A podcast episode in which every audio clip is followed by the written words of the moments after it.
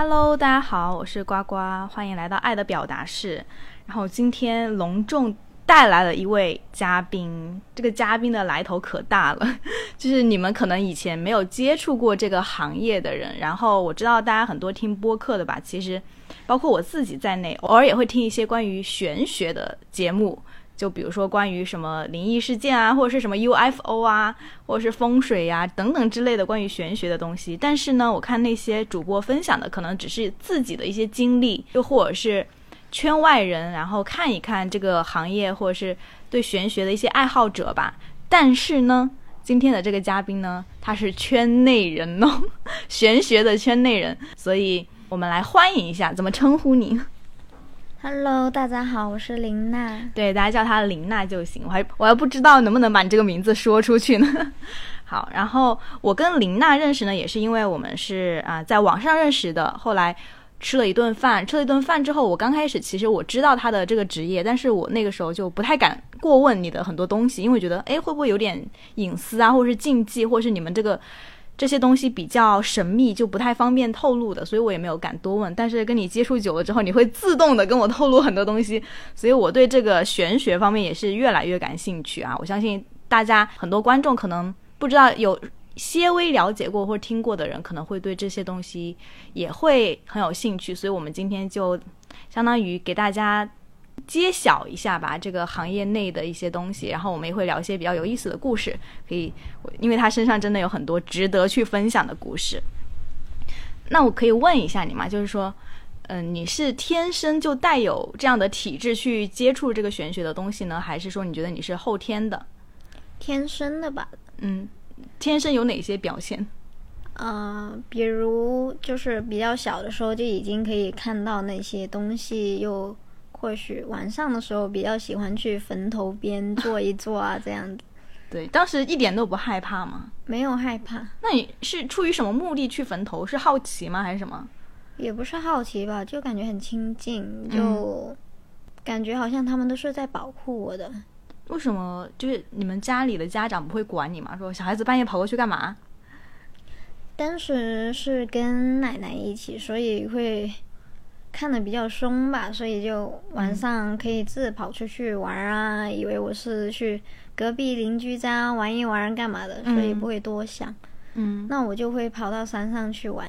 嗯，但我我知道你那个时候可能只是自己可能有这个体质，但是呢也没有进入正式进入这个圈子里面。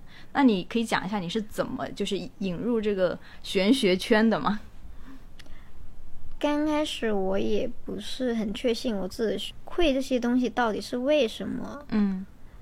再后来是刚好是我朋友的，他发生了一件事情吧，然后就导致于我会感兴趣，就是他家里面的小朋友有那种呃哭闹啊，然后不安的情绪，就是。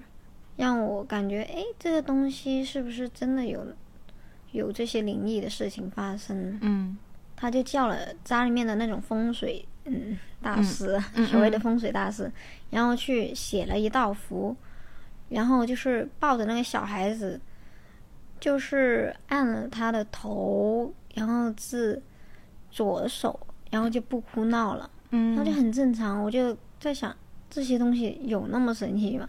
我就一直抱着怀疑的心态，其实我不是很相信的。嗯嗯。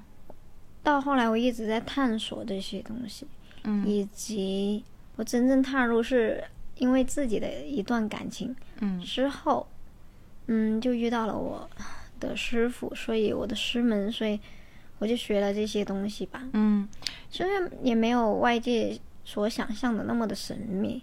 对，但是你跟我讲过说，其实是你的师傅来找上你的，不是说你去为了解决什么问题去找到你的师傅。所以，呃，你可以讲这个原因吗？为什么是师傅来找徒弟呢？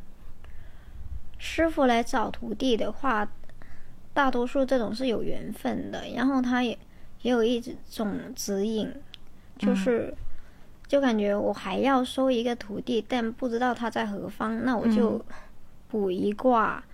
就感觉，就他算了一算，哎，我的下一个徒弟在这儿，是吗？对 对对，嗯，就类似于这样子。但也有说徒弟去找师傅的，但这种缘分的话，可能就嗯，要牵扯到因果了。所以说，如果就算有一个人要上山去想要做他徒弟，他都不一定会收的。对，嗯，还是要缘分。其实学这些东西一定要够心诚，内心是善良的，嗯。并且有大爱的，嗯。他能承受呃更大的冲击的一个内核。嗯，所以在你师傅找你的时候，他就知道你是这样的一个人吗。嗯，当时我比较懦弱吧，就、嗯。虽然不是对鬼神懦弱，嗯。嗯，就是对自己不够自信以及自卑，就还徘徊于嗯怀疑这个人世间各种事情，就是人性吧。嗯所以我不太相信任何人。所以，嗯，当时他来找我，我还是不相信。后来呢？后来是因为我谈的一段感情之中的嗯，一个男生，所以我就去找师傅。对，就是捋一下，就是因为你的师傅先来找了你，给了你一些指引，然后但是你还不相信。后来因为自己身上遭遇的一些事情，导致于你想要去寻找你的师傅，然后再可能再去验证一下，又或者是说再寻求一些帮忙，是吧对，？OK，那你到底在山上是修行了多久？这么算下来，两年半吧。嗯，两年半下山，就是在山上两年半的时间都没有下来过。那倒也不是，嗯其中有下山的，嗯就是这么掰一掰，就是差不多两年半了。嗯因为其中也会出去啊，其他一些事情要忙啊，这样子。嗯，你们在山上一般是学些什么呢？可以透露吗？打坐啊、学鼓这些是正常的，嗯就是还有诵经、画符。嗯，然后你们上面上面的人都是像你一样的体质的吗？嗯，他们都身怀绝技吧，是天生的还是学天？生的，嗯，比如有些啥绝技？他们多多少少都天生的是可以看到某一种东阿飘。啊，对，对，看到灵异的东西啊，也可以，有的是可以跟动物交流的，哇，所以他是天生就懂那些东西。有的是可以跟植物啊这些，嗯。所以都是不一样的人吧。嗯。我感觉我是最差的那一个，所以 没办法去说。嗯。嗯，这个圈里面，我感觉现在对于我来说就很神奇，嗯充满了新鲜感，然后以及使命感。就是你已经学了这么久之后，你仍然觉得是很有新鲜感，还有使命感。对，新鲜感来自于什么呢？来自于嗯探索不同的故事吧，还有就遇到的人都很有趣，嗯又或许他经历的东西会让我感觉，哦，原来这个世界上还有那么痛苦的人，所以我们要去怎么帮助他，嗯嗯，寻求外界的帮忙吧。嗯，哎，你可以分享几个，就是说，当你真的踏入玄学这个行业之后，你有做过的一些你觉得印象深刻的事情，或者是印象深刻的人吗？印象深刻的人的话，就是我闺蜜的一个朋友，女性朋友。嗯那么她因为一段感情，所以她想挽留这个男生，她就想要跳楼自杀。啊而我当时刚下山没多久，，OK，所以我不太想去暴露这些东西，不太想跟别人提起我学了些什么东西。嗯但是我看到我闺蜜在哭的时候，我也很担心嘛，然后我就跟我师傅打了个电话，但是他说我在国外，啊，所以以我没办法可以帮你看得很清楚，就是看什么呢？就是想看他在哪一个位置，他现在是否安好。嗯那么他叫我靠自己说我一定行的，我就怀疑我自己能行吗？一定可以吗？嗯但是我看到我闺蜜在哭，所以我就说你不要哭了，把一张纸给我，嗯，给我一支笔，然后他是属什么的，然后我就写下他是属什么的。大概我可能和别人不一样，有的人是需要他的生辰八字，嗯又或许要看过他的照片，但是我都没有看过他的照片啊这些东西。然后我就是叫我闺蜜把手给我，就是握住她的手，然后拼命的去想。我也叫她一定要，就是她要回忆他们见面的样子，就是他们有相处过的时间，所以我才可以帮她，因为我是没有见过她这个朋友的。嗯那么我就是见到她在某一个高处，然后大概什么方位，因为那个地方我是没有去过的，我就是描述了那样的场景，所以就跟他去到了那个地方，嗯，并且找到了，哇哦，并且帮他解决了他的感情事情，是挽回了吗？还是怎样？不是挽回，是告诉他他们的缘分已尽，就是不可能在一起，带他走出来，到他真正的跟现在的先生在一起。啊，已经结婚了。对，哇哦！所以说，女孩子们为爱所困真的是个大问题啊！我觉得好多女生都会在这种感情爱之中，就是有很多执念啊。那你觉得，就是像我觉得我们女生可能比较好奇啊，像所谓的什么因果呀、姻缘这种东西，或是两个人相遇是真的是注定的吗？你们怎么看这些东西呢？嗯，我感觉每个人的缘分都是注定的，嗯又或许是他在这个过程中自修得来的。自修得来什么意思啊？就是你做的善事足够多，你的心胸比较开阔，也许你遇到的人就会不一样。嗯刚开始你可能遇到的是一个坏人，但是诶，嗯这个上天又给你安排了一个很好的人对你，嗯，那就是得来的。哦，就是他可能是属于你原本注定的姻缘之外的一个人。对，然后因为你自身不断的修行，提升自我的境界，然后你得来了一个很不错的人。哇哦，所以有一些人就会说：“哎，我干嘛要对别人那么好？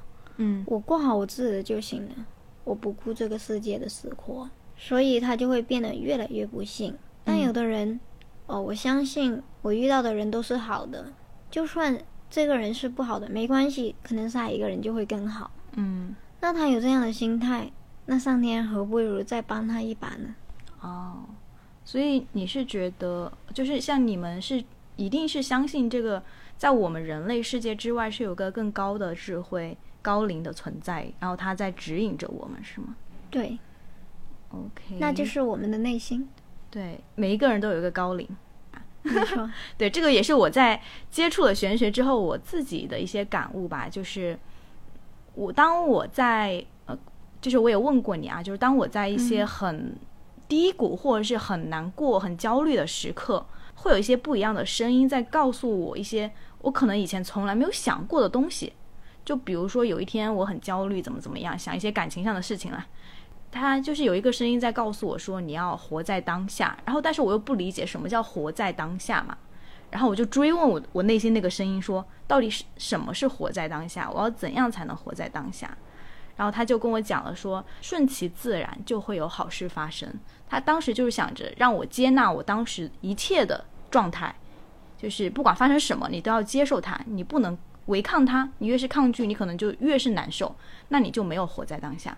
所以当时给了我其实挺多的能量吧。然后我当时也问了你说，诶，有这样的一个声音，是不是我自己脑补，是是我自己那胡编乱乱造臆想的嘛？然后你又说不是，这不是臆想，这是自我意识。嗯也就是我们的内心本来就可以得到更高龄的一些指引，就像一个信号，嗯卫星也可以发射一些信号会电波出来。那我们人为什么不可以跟宇宙的沟通呢？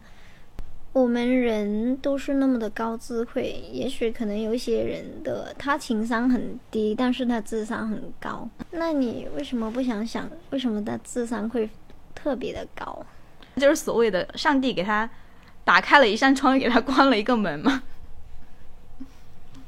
也可以这么理解。嗯智商高的人，那是因为他本身就上天给予了他另外的一种东西在，嗯，让他不为世俗的情感所困扰，所以才会智商的那么高，可以做那么多的事情。他们的使命并不在于情情爱爱。嗯，那你讲讲，就是呃，从你下山之后呢，你开始从事哪些业务吧？就你们，就打酱油吧。嗯，如果有一些人需要帮忙啊，比如说呃家里面有人去世了，可以帮忙做一下法事，或者说嗯。有人感觉他的房子有脏东西，我可以帮忙看一下。嗯。就是买房子啊，我可以去帮他们看一下房子的格局这样子，嗯。还有一些墓地这样子，嗯。也也会可以去看一下。嗯，还有比如说一个人运气最近很差，你也会帮他看一下对，也没有多神奇的东西啊。啊，都是你就说这些东西其实都是可以学来的，对吧？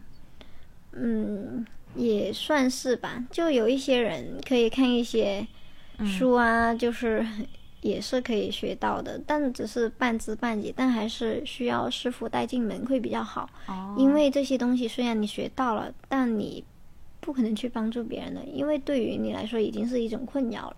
啊，为什么会是困扰？因为你学到这些东西，必须是有师傅、有有师门才是最好的。就算你学了，它也会被一些恶灵给缠身，所以它是没办法自救的。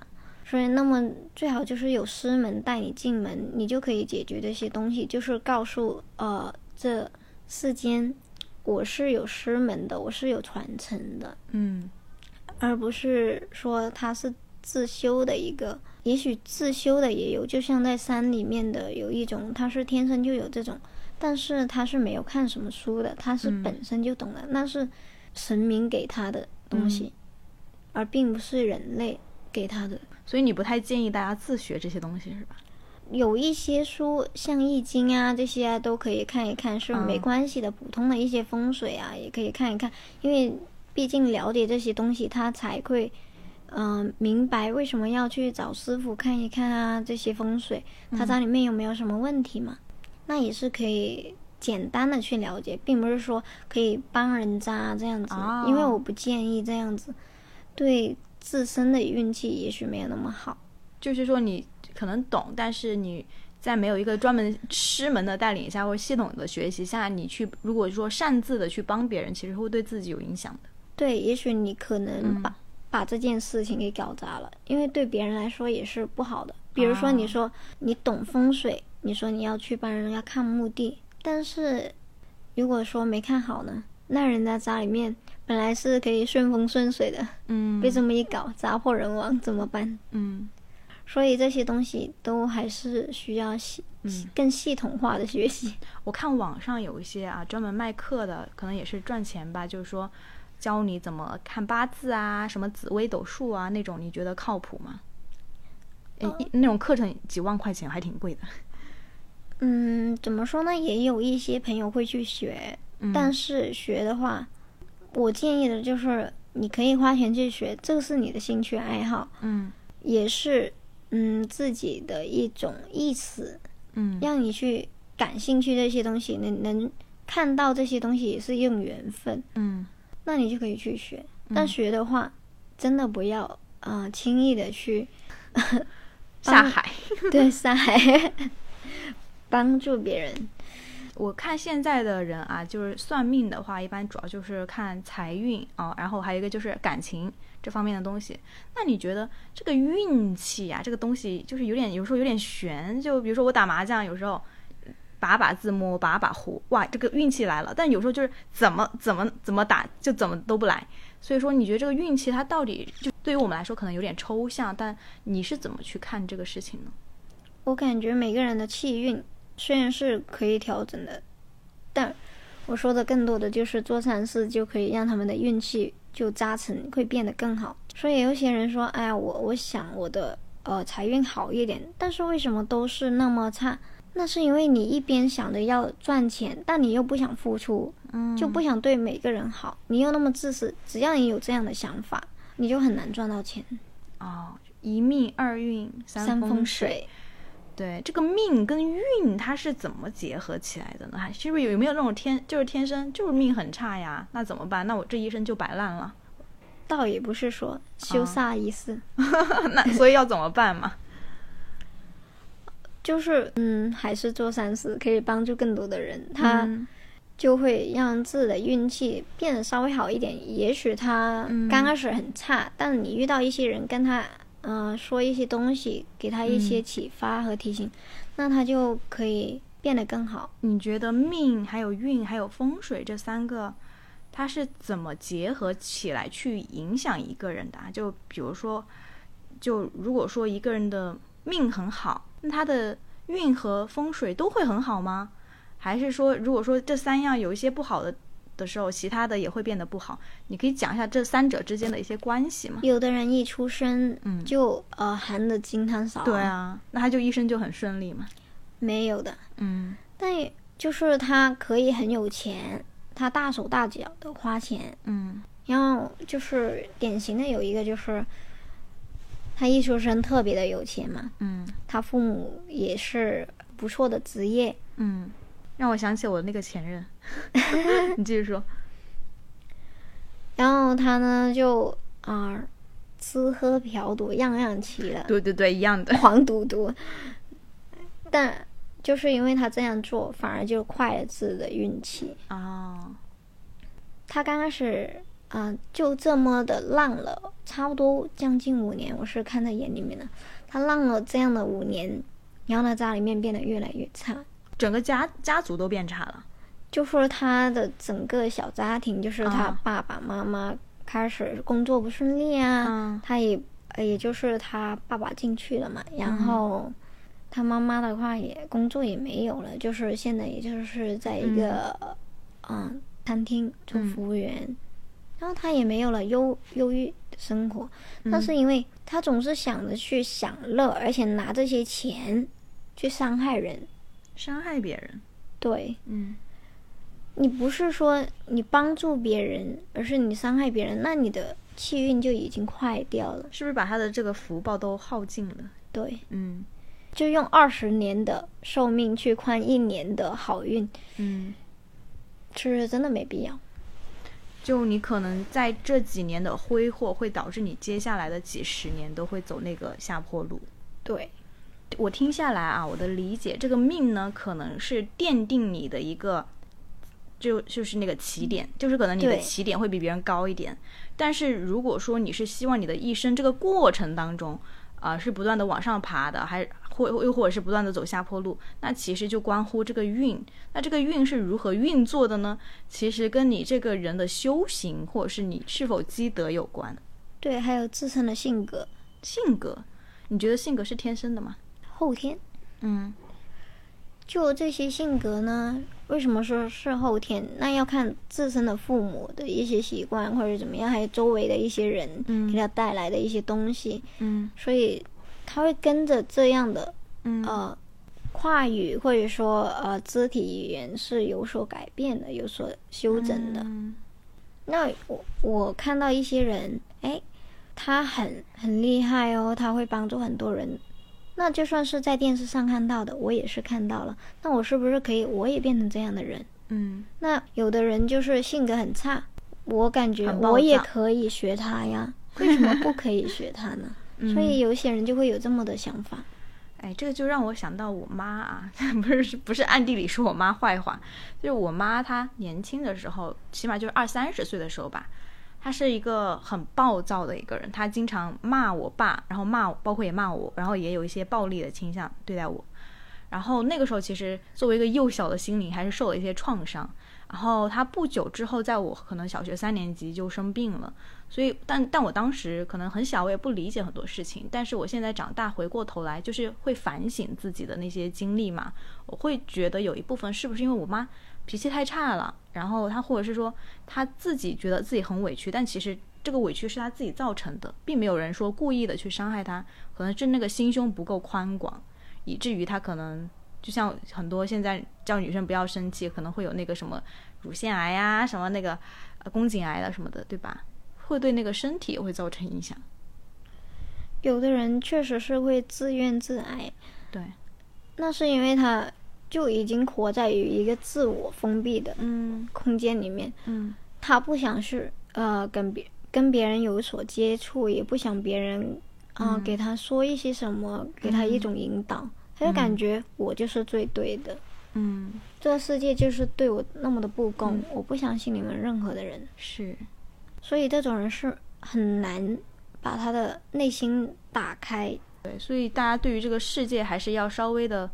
怎么说，心大一点，不要一直觉得是别人对自己怎么样，或者这个世界不公平。有时候可能你要换位去去思考，或者是转换一个视角。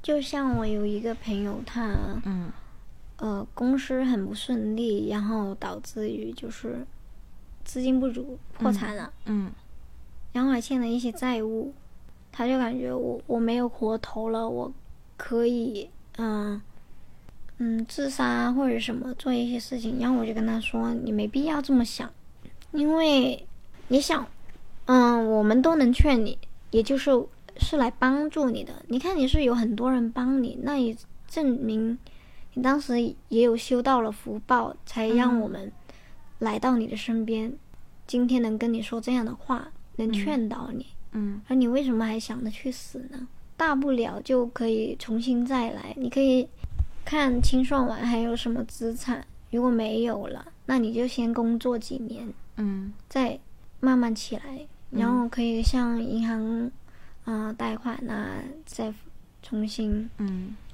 慢慢地新开始。对。所以说，你刚刚讲的那个男生，他到后面有东山再起嘛？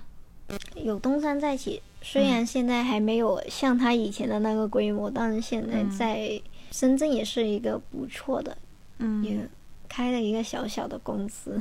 你你这里有什么调整运气的小技巧吗？就如果说大家最近感觉有点，嗯，比如说财运不太好啊，就是老是遇到很多事情的话，你会有什么小技巧？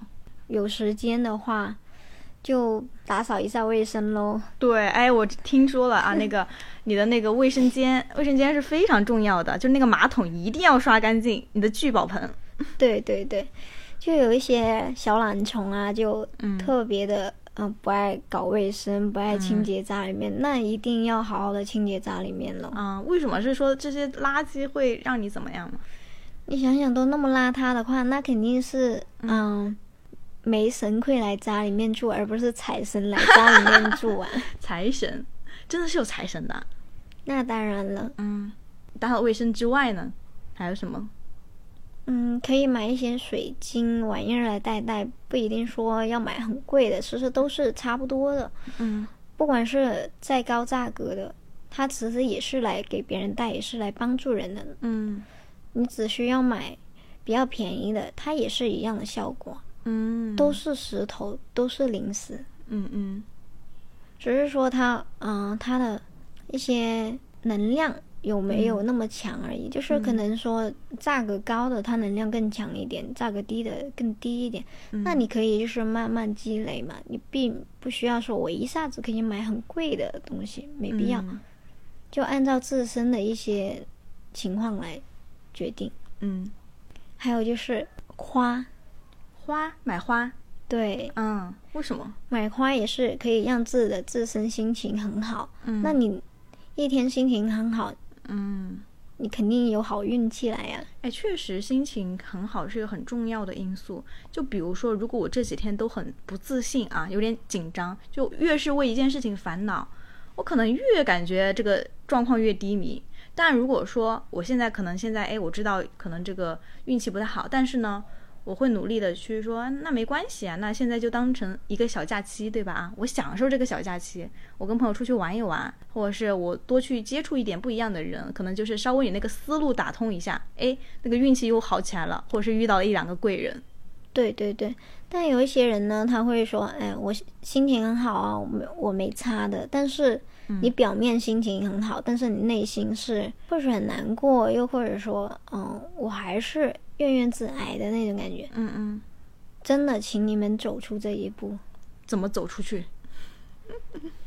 当然从改变自己开始，就是嗯，你比如很久没有买新衣服了，那你就买一套新衣服，我本来就没钱了，我还花钱买东西，一两百块钱总会有吧？嗯嗯就算是没有，你也可以买很便宜的是，衣服。你没有买衣服的话，那你就洗个头发，嗯让自己的头发变得漂漂亮亮的，也是嗯一种不花钱的前提下，嗯，那蜻蜓随之而来。对，发现越是有点那种抠的人，或者是有点特别对自己特别那个不太好的人吧，他们其实过得真的也不太好。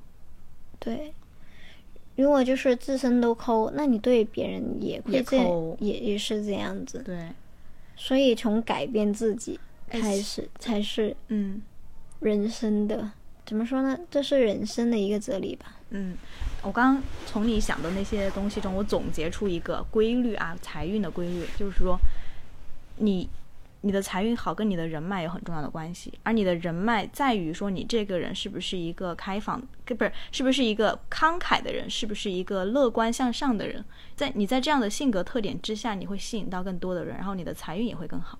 对，嗯如果有的是喜欢封闭自己内心，不想去交友的，那你怎么会有一些嗯人来帮你啊、以及给你一些启发？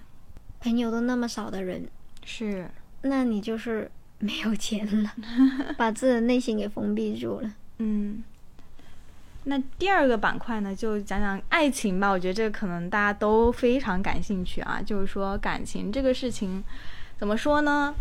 真的有那种说正缘这种事情吗？当然有的，你相信正缘？我相信正缘，以及嗯啊，正缘会给自身带来一些更好的呃人生的旅程，然后还有嗯。正能量，那每一个人都会遇到他的正缘吗？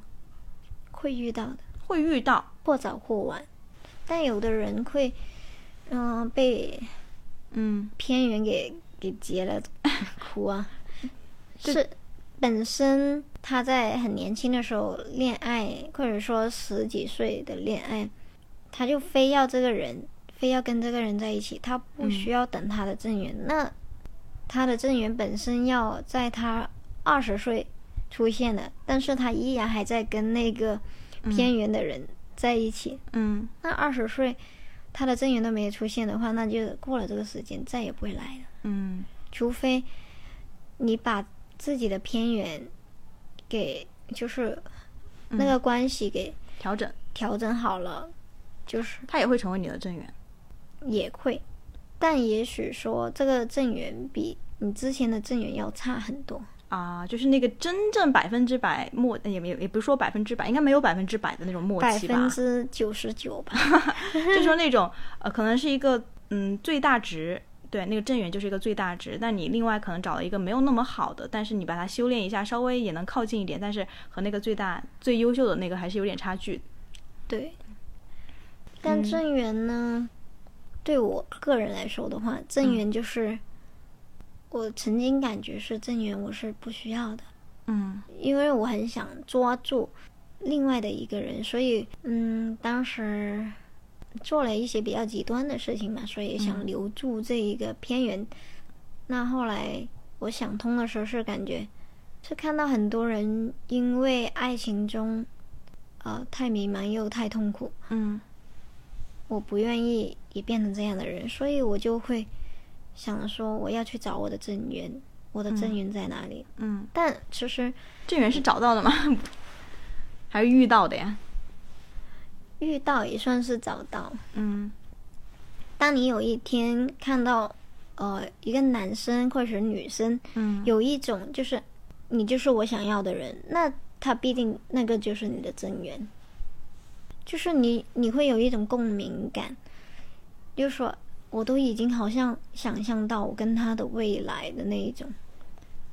OK，我我目前为止还没有遇到过这种感觉的人，因为我我会觉得还是那因为是还没到正缘。对啊，我会觉得要相，怎么可能会说第一眼我可能会喜欢啊，但是没有说我要跟你走一辈子，因为我觉得我是本能会比较怀疑这个说，嗯，能不能走一辈子还得处处看吧，怎么可能说不靠感觉他的内心就是你们的内心会有一种哎，他就是我想要的，就是嗯他好像真的是我老公，或是这个是我老婆，哎，就很不一样哎。好吧，那我们再等等，这个东西有点悬啊。就是我之前看到有关于一些正缘的视频，他就讲到说，当你自己的修为不够，就比如说你在感情上你自己的脾气很差，然后或者是说你现在并不是一个很心智很成熟的女生，嗯，没有足够的爱自己的一个人的话，其实。你也会错过你的一些正缘，就是可能在错误的时间你遇到了一个还不错的人，但是你留不住那一个人。对，是这样。嗯，所以当正缘真的出现的时候，其实在这之前，我们也应该要好好的去，爱自己，对以及好好的学习一些，嗯，关于心理的一些书。谈恋爱，也是多谈恋爱，多实践嘛。相当于你要参加正式考试，你要多参加一些模拟考嘛，对吧？对先多模拟几次，到真的大考来的时候，你就能抓得住了。是这样，没错。嗯，一些女生会觉得这段感情其实也就，比如说她能打到个七十分，虽然没有到一个九十分说那么满意啊，但她觉得这段感情其实也七十分也还可以。你觉得那那你说这个可能也不算我的正缘，但是我也觉得还行，所以这种就是下等婚姻。下等婚姻，嗯啊、像我爸爸和妈妈，在我的观点中，他们就是下等婚姻，啊，为什么这么说？因为两个并不是很适合的人在一起。虽然说刚开始是热爱的，是热恋的，嗯是生了孩子，然后照顾整个家庭，但是他们待在一起久的话会有争吵。嗯这种的话，就是他们本身的性格以及就是人生轨迹不一样嘛，就是可能啊、学习不够啊。两个人的学习都不够。对我来说是这样，没错。嗯，那我感觉很多人的婚姻都是下等婚婚姻，像我们老一辈，像我爸，我也感觉他们也不是很合适。对，就是嗯、他们感觉这段婚姻就只要不是太大的错误，嗯我都不想去离这个婚。是啊，是啊，但是其实他们这样越拖着，其实嗯越是难受，导火线会会一下子就爆了。嗯父母啊什么，我都会跟他们讲，如果你们感觉真的相处到很难受，或者说真的不想在一起了，就可以离婚，不用在意任何人的看法，嗯。你只要顾好你自己的内心就好了。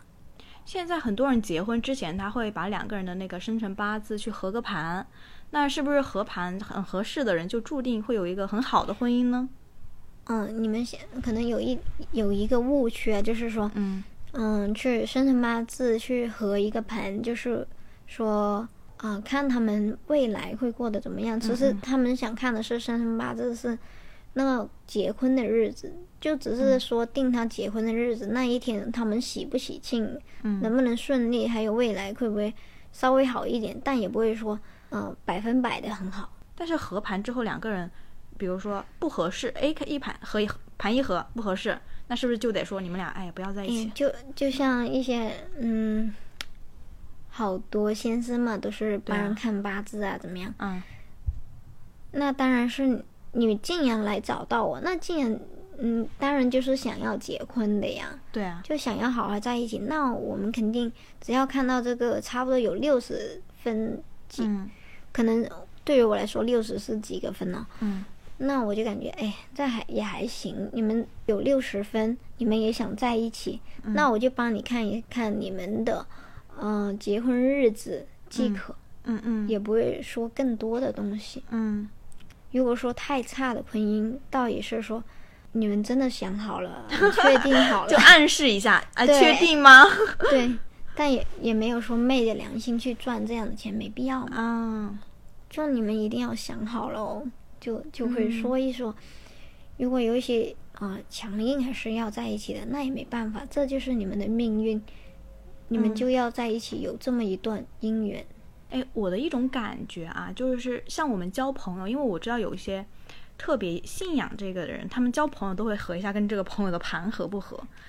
但是我觉得，如果说你跟这个人在一起感觉舒服，那他就是最合对你的感觉应该就是不错的。其实你也不用去合一下，那可但当然说，很多朋友不一定说天长地久啊，可能陪你一合段段路盘的话是自身自去，在那里看，在那里合，那你不一定看得准的。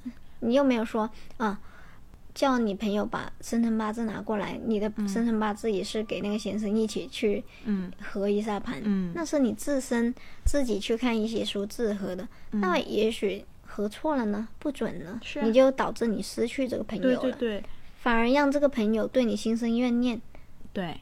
那也不好啊。对所以我我是这么想的，就如果我说我跟一个男生要结婚，如果因为我相信我自己是一个心智比较完善的人吧，或者是我相信我自己的一个感受和判断，如果我真跟他结婚，我是不太想去合这个盘的，就是呃。首先，这个出生年月的时间可能真的没有那么准。我问我爸，他都说的也不太那么确定啊。首先就是有这个误差。第二个，我觉得如果真的是一个出来一个不好的结果，那可能会对你有些负面的心理暗示，就说就会有很多心理包袱吧。我觉得，虽然说大家是希望长长久久一个很好的未来，但我们也不是说接受不起有一天两个人可能会分开的这个结局。所以，如果当下你是真的觉得这个人还不错，那你那就相信你当下的那个感受就好了。就可以自己去选一个你感觉是嗯你们喜欢的一个日子结这个婚，看准了自己人生想要的那一个人。嗯，如果说不想去算这个八字的话，倒是可以这么去做。诶，在关于有一些人他会算命啊，就比如说算接下来会怎么怎么样，就是算命先生嘛。嗯，然后可能好多算命算命先生他可能讲的东西还不太一样，就你算一个，我算一个，那每个版本都还不太一样，这种咋看呢？到底是准还是不准呢？准与不准在于你自己相不相信。嗯就像有的人会，他问一个问题，他会去就是看一，就为了一个问题，他会去看几个先生。但是如果说他看了五个先生，有三个是同样的，那你就相信那个多的多数的。嗯，为什么会有不一样的结果？这种不一样的结果，要么就学艺不精，要么他就是他胡胡扯，他胡扯，要么就是他在说真话。有有没有一种可能啊？就比如说，算命先生跟你说，你接下来会有一个什么坏事发生？对，对，但是呢，因为当这个人意识到未来可能会有坏事发生，他从此刻开始，一种心理暗示。对他从此刻开始，他可能会有意识的去避免一些危险的事情啊，或者是怎么去做善事，那这个坏事是不是就会被化解了？倒也没有百分百。嗯嗯，如果说真的是有大事发生的话，嗯，他做了很多善事，也许他可能是一个百分百的一个坏事情，但可能会减少个二三十，嗯那也就没有那么大的祸端，嗯也不至于死亡，也不至于说散场。嗯，那你觉得人到底要不要信命呢？就是说，如果说命已经注定好了，那我到底信要怎么用？要要用怎样的一个方式去信呢？还是说我的命就这样了，那我摆烂？不，不应该说信命，而是说我不认命，嗯我要靠我自己，嗯，我相信我会更变得更好。但但我不认命，我的命也就这样，我能改只能改个百分之十、百分之二十。那最起码有改变呢、你可以变得更好啊，你的朋友也多了，路也好走了不少，吃的也比之前也好了，钱也比之前多了。虽然有一些人说，哎，我的工资才三千块钱，但如果说你做了某一些好的事情，突然间老板给你扎了五百，那你也可以乐呵呵啊。嗯五百块钱到十二个月又多了不少，是不是？嗯，那你觉得“人定胜天” 这句话对吗？对，对，哇哦，出自一个玄学圈内的人，他说“人定胜天”，你讲讲嘛，你的理解是啥？我感觉就是在于自己敢做敢当，就是内心是嗯、忠信自己，嗯。我一定是善良的那一个人，我一定会做这样的事情，我嗯言出必行，嗯，那我就可以成所有的事情，好事坏事我一定能够化解。化解掉，关关难过，我关关都可以过。就虽然说我遇到了坏事，如果说这个坏事我真的出现了，但是我过了这一，关了。那我也不慌。对，有一段时间啊，有一段时间好像之前有一个就灵异体质姐妹嘛，就那个雪娜嘛，对吧？嗯。她不是说说我家里有什么嘛？嗯那那个时候，呃，因为他是能看见的，反正反正他可能会觉得我家里有什么。然后呢，我找林娜求证了一下，你也说家里有什么。嗯然后那段时间其实我是心里有点慌的，因为我第一次遇到这种事情，我我不是那种体质，所以我从小到大也没经历过这种事情。但是你们一说了之后，我觉得嗯，有这种我家里有什么，好害怕。然后我当时那几天可能一个星期吧，都会有点害怕的那种感受在。嗯、但是到后来我就不怕了。后来我就觉得，哎，如果说这个人他真喜欢我家，他住这儿，那就让他住吧，对吧？你要跟我在一起，你住你就住，但是我还该干嘛干嘛。后来我就想说，一句话就是要我要相信我自己，就是说我又没有做啥亏心事，对，我一个善良的人，你你还能把我怎么了？对，大不了就就杀一杀你，对呀、那有什么好害怕的？但他也没杀久了的话，嗯，我我也不慌了呀。但是也没吓我，对，对，所以说还是应该还是个挺善良的吧。现在也没有了。对，我知道我的感受已经不一样了，就是已经过了大半年了吧，这个事情，反正前一两个月可能还会有一些嗯会怀疑，但是到后面那种怀疑的情绪都已经没有了，就是我知我知道我我挺好的，没啥事情。有一些只是路过而已，并不是那么惊慌的事情。对，所以大家如果说真遇到什么事情，就也是要相信自己，就你也没有做什么亏心事，那那你为什么会被害呢？对吧？对，哎，你要不分享几个小故事吧？就是，嗯，比如说关于阿飘的呀那种，咱们想听点刺激的，有点意思的事情。有点意思的事情呀。嗯，说一个我自身的吧。好啊。嗯，就其实我我比较嗯讨厌那种就是长得比较丑的，突然间来呃出现在我面前的。就是你一直在，我可能没有说害怕或者怎么样，你突然这样噔一下过来，我就感觉你丑得过头。嗯，有点太丑了。哎哎，你看到的是一团白色的东西吗？嗯，不是，就是以前的，就是呃过世的一个老人啊。然后我当时是比较小的时候，他就已经去世了，就嗯嗯他就不在了。然后我我老家是在农村啊，嗯然后我就回去那边玩的时候，到晚上我出门去去逛，我就我就太久了，没有怎么好好的逛过那样的小村庄了嘛。然后我就回去嗯逛的时候，大晚上闲逛，然后我就看到、嗯看到他的时候在路上看到的。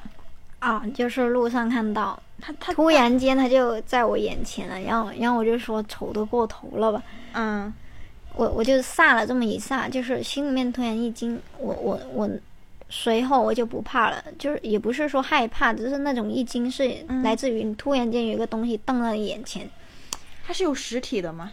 嗯，也不是说是实体吧，就是那种类似于就是一层雾，但是朦朦胧胧的那一种东西。嗯我晚上还真的做梦了。就是它。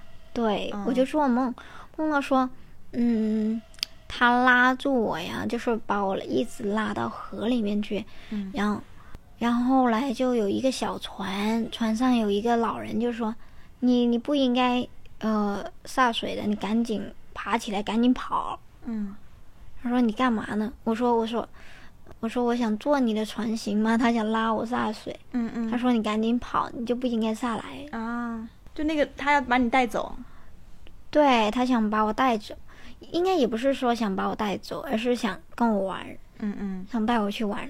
嗯，后来听说他他的那个嗯墓地啊，就是嗯就是塌方了嘛，然后就是啊露出来了那些东西，所以就嗯他的后人再去整理了一下，就没有什么特别大的问题了。再最后再聊一个话题吧，就是说，因为现在就其实很多女生大龄嘛，大龄未婚，或者是可能三十多岁了还没有遇到一个合适的对象。就对于这样的女生，她们会有一个年龄焦虑嘛？就我都年龄这么大了，我都还没遇到那个对的人，我是不是一辈子一辈子都结不了婚了？你对他们你觉得怎么看待，或者是有什么建议吗？嗯，我希望的是，这些女生没必要有呃焦虑啊，或者说三我三十多岁了还没有一个呃人跟我在一起结这个婚，你不能因为别人说什么，你就会暗示自己的内心你会没有嗯。嗯未来的一个人，就是有男人的未来。嗯嗯。那当然都是会有的，就像我一个啊、姑姑，嗯。她以前谈过一段恋爱，比如说她是好像大概二十五岁的时候谈的恋爱嘛，嗯。嗯，带回了家里面，带回老家之后，嗯。不到一年，他们分开了。分开了之后，就再也没有姻缘。嗯，直到三十三岁，她跟她老公就是遇到了。遇到了，啊，但他们的遇到是一个媒婆叫她去相亲，她那几年她都不想去的，就嗯。怎么都叫她都叫不动的那种。嗯。她一去，她就看中了她老公，哦。她老公也看中了她，顺其自然的，就是在一起三个月，然后就结婚，然后并且生小孩，现在过得很好。她老公都是工资上缴啊，然后什么东西都是以他为主，所以就是没必要着急，就是每一个人都有一个时区，你的时区。可能是在于三十六岁才结婚，而有的人的时区是十八岁他就结婚，那他不一定幸福啊。对啊，十八岁那个婚姻离婚率也很高啊。对呀、我我看到之前嗯豆瓣上啊有些人讲的也是那些什么算命先生讲一些话，他说什么呃如果是恋爱脑的女生，或是说天生那个姻缘可能不太顺的女生，晚婚其实是好的。对，就说你变得更成熟了，然后你更能经营感情，其实你的感情大概率也会更好，而不是说你早早的草率的跟一个不那么合适的人在一起。对啊，就像有有一些女生来问我，嗯，为什么我跟他不能在一起？我很想跟他在一起，我就是要拿他的八字来做一些事情，我就是强硬跟他在一起。我一看他，我就知道，你这一辈子你跟他在一起，你都不会幸福，你就是个傻叉。但是我不能这么说他，我只能说你、你们真的不适合在一起。你相信我，你再过半年你就不会喜欢他了。嗯嗯如果你再等半年，你还是想要来，我免费帮你弄。然后他好，他就等了半年，半年还来吗？他来，嗯他说，他说那个男的谈了个女朋友，我好是好想搞他们，嗯好还是想跟他在一起。我说你再等半年，你是给人家画饼呢？对我就是给他们画饼。嗯那我说你再等半年，半年之后你来的话，我一定一定会帮你。嗯然后他半年他来了，但是他说的是我谈恋爱了。是的，很多这种的。我跟你说，他说：“嗯他说，呃，师傅，我谈恋爱了。”我说：“那挺好的呀。”他说谈：“谈恋爱谈了三个月之后，那个男的来找他了。他说他、哦他前任来找他了，说他已经跟那个女的掰了，啊，然后要吃想回头草了。对想跟他结婚。我说怎么可能还跟他结婚呢？他说我虽然嗯虽然还有点喜欢他，但是我好像已经慢慢放下了，是而且现在这个男生对我也挺好的，嗯而且我说我想整鼻子，他也给钱我整鼻子。然后我说我喜欢什么，他就给我买什么，嗯。就是很多一些呃手机啊、电脑、包包都是都是他买的，所以他说特别的幸福吧，并不是说在于这些东西，只是说在于这个男生他事事做到了。想起我的一个咨询者啊，那个女生她是去年来找我的吧，去年这个时候差不多一年前刚好，然后她那个时候二十七八九吧，然后遇到连续连续遇到了可能一两个渣男，就不太顺，然后也不知道怎么去谈恋爱，可能自己也很不自信，觉得自己是不是不太会说话呀，是不是长得不太好啊？其实他条件其实还不错，工资也不错。然后时隔一年之后，我看到他再次发的朋友圈，已经是结婚了。哇，就是你想想，一年前一个还那么自卑、那么懦弱的一个女生，在一年之后，她却已经结婚。我所以我觉得有些事情其实时机到了，它就会到了。对，所以我那里一个微信呃、嗯目录那里写的就是每个人都有每个人的时区。每个人都有每个人的时区。嗯，我在我自己的时区长大，嗯不用羡慕任何人。嗯，那有些人想加速长大。加速长大只会让你变得会更痛苦。嗯，对。痛痛苦来自于其实就是你还还没有呃那个年龄段的心智，嗯就是有的人说，哎，我现在很成熟的打扮，我遇到了一个人，就是，但是你没有当时，就是你可以做到三十岁、二十二十多、三十岁的那种，嗯，成熟的一种心智去对待别人，那你也会失去这个人。是，所以终究人还是要按照自己的节奏去成长。对，但是有一些事情也会加速我们的成长。我觉得经历一些事情也是好的吧。是的，像我一个嗯、现在还不错的一个朋友，嗯那么，曾经他说哎我好羡慕别人都可以出去留学或者干嘛的。我说你羡慕别人干嘛呢？没必要羡慕别人。他说我现在都是二十八、二十九啦，嗯我什么都没有，我一事无成的。我说你着急什么？你可以多看看一些书籍，然后多去跟别人交流。既然你没有那么多钱去说去学雅思或者怎么样，嗯，那你就去有一些老外的地方，就是啊、嗯外国人啊，嗯外国友人的那些地方，去玩一玩啊，跟他们多交流，不要害怕。然后真的就遇到了一个啊，并且愿意帮助他的一个男生，然后就是带带领他嗯啊、学习，然后以及他也收获了恋情，然后也出国留学了。那还挺好的。所以他在羡慕别人，同时别人也在羡慕他，就羡慕你可以那么自信、那么大胆，可以去跟别人交流，你不怕出错。嗯，不怕出错很重要，就是还是要充分的去体验自己的人生啦。就有什么事情，如果你真的很想要一个东西，你就去追求，去用自己的方式去找到属于你自己的那条路，然后充分的去体验你的人生，不要害怕。对，害怕是没有用的吧？害怕就是你内心的懦弱的小鬼蛋。对，而且害怕有时候会放大一些没有那么严重的事情，导致你畏首畏尾，最后可能真的什么事情都做不到。对你所有决定都会在那时候出错。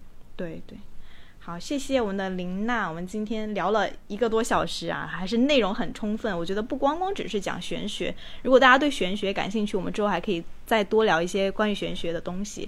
然后我觉得我们今天讲了很多关于人生啊、感情啊，然后一个人的命运的一些东西，其实这些都是分不开的。有时候不一定你是真的是一个玄学的圈里面的人，你才会了解这些东西。其实大家如果嗯，比如说对这个人生有信仰啊、敬畏因果啊，以及真的是一个做到真正的善良的一个人，那些东西其实我觉得是相通的。对，嗯，好，我们谢谢林娜，我们下期节目再见，拜拜拜拜。